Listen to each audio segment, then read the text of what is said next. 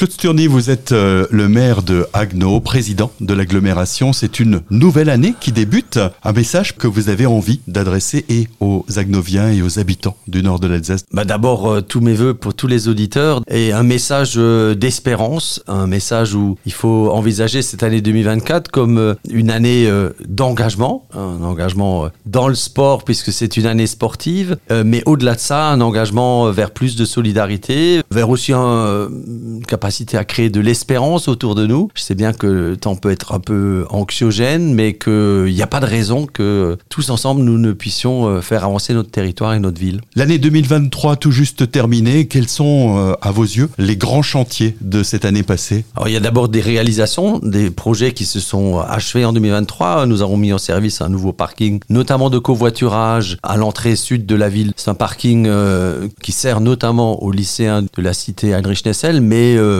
c'est aussi un parking de covoiturage et il est équipé d'ombrières photovoltaïques, donc euh, évidemment quelque chose d'important. De la même façon, nous avons d'ailleurs équipé euh, le gymnase Kléber d'autres panneaux photovoltaïques. On, voit bien qu'on construit aujourd'hui, on conçoit aujourd'hui la ville autrement. C'est ce que nous avons fait en 2023 et nous allons continuer à faire en 2024 et dans les années qui viennent. Un chantier qui était important à vos yeux, celui des économies d'argent public, notamment avec l'extinction des éclairages publics. Alors c'était non pas vraiment un souhait, mais plutôt une contrainte et une obligation qui s'imposait à nous dans le contexte d'une explosion des coûts de l'énergie. C'est vrai que avec euh, cette extinction nocturne, on a réussi à limiter l'effet de cette explosion des coûts. Euh, néanmoins, euh, même si on a économisé 800 000 euros, on, en est resté à, plus 900 000 euros par rapport à l'année d'avant. Donc, il a fallu faire des efforts, j'en suis conscient, mais je pense que ça en valait la peine. C'est autant d'argent qu'il n'a pas fallu demander par l'effort fiscal à nos concitoyens. On vous reproche un petit peu sur ce dossier-là que bah, parfois bah, il y a un manque de sécurité quand euh, cet éclairage est, coupé Avec l'insécurité ou la sécurité, c'est à la fois du ressenti et de la réalité euh, traduite dans les faits. On n'a pas arrêté de demander à l'État, euh, notamment hein, au commissariat, de nous dire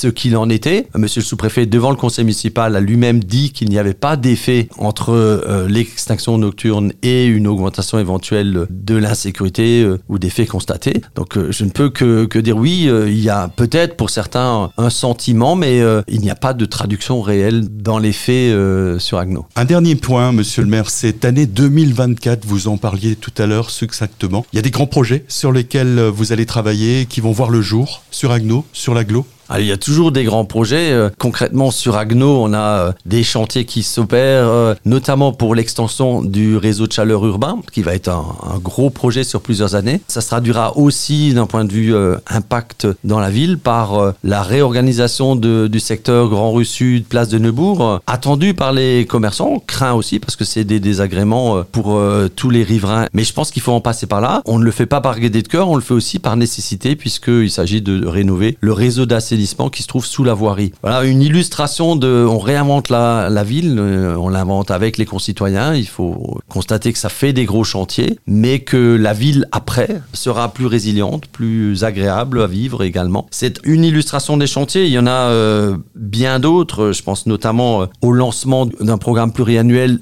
très ambitieux dans les écoles de Agno. le conseil municipal a voté un projet à 50 millions d'euros sur 10 ans, donc avec quelques très grosses opérations. Je pense notamment à l'école Vieille-Île qui a vocation à être recréée comme euh, une nouvelle école, un nouveau groupe scolaire au sein de l'écoquartier de Turon, donc en remplacement de l'école Vieille-Île. C'est un chantier euh, à concevoir, euh, mais que nous avons décidé de lancer avec Marie-France Genocchio, qui est notre adjointe qui suit les questions scolaires. Vous êtes très attaché à l'économie. Vous avez déjà eu l'occasion sur notre antenne d'évoquer à plusieurs reprises des projets. Là encore, 2024, est-ce qu'il y aura sur ce champ des avancées? Oui, il y a quelques concrétisations qui s'annoncent annonce, euh, je ne peux pas encore euh, vous les dévoiler ici. Il y a des entreprises qui ont des, des projets euh, d'investissement. Il y a aussi de l'investissement public qui va s'opérer, notamment pour ce qui est des services de l'État. Un beau projet qui devrait pouvoir être lancé cette année, la reconstruction d'une gendarmerie sur Agno, en remplacement de la gendarmerie qui se trouve route de Marienthal. Et puis en quelques mots, un message d'espoir pour cette année 2024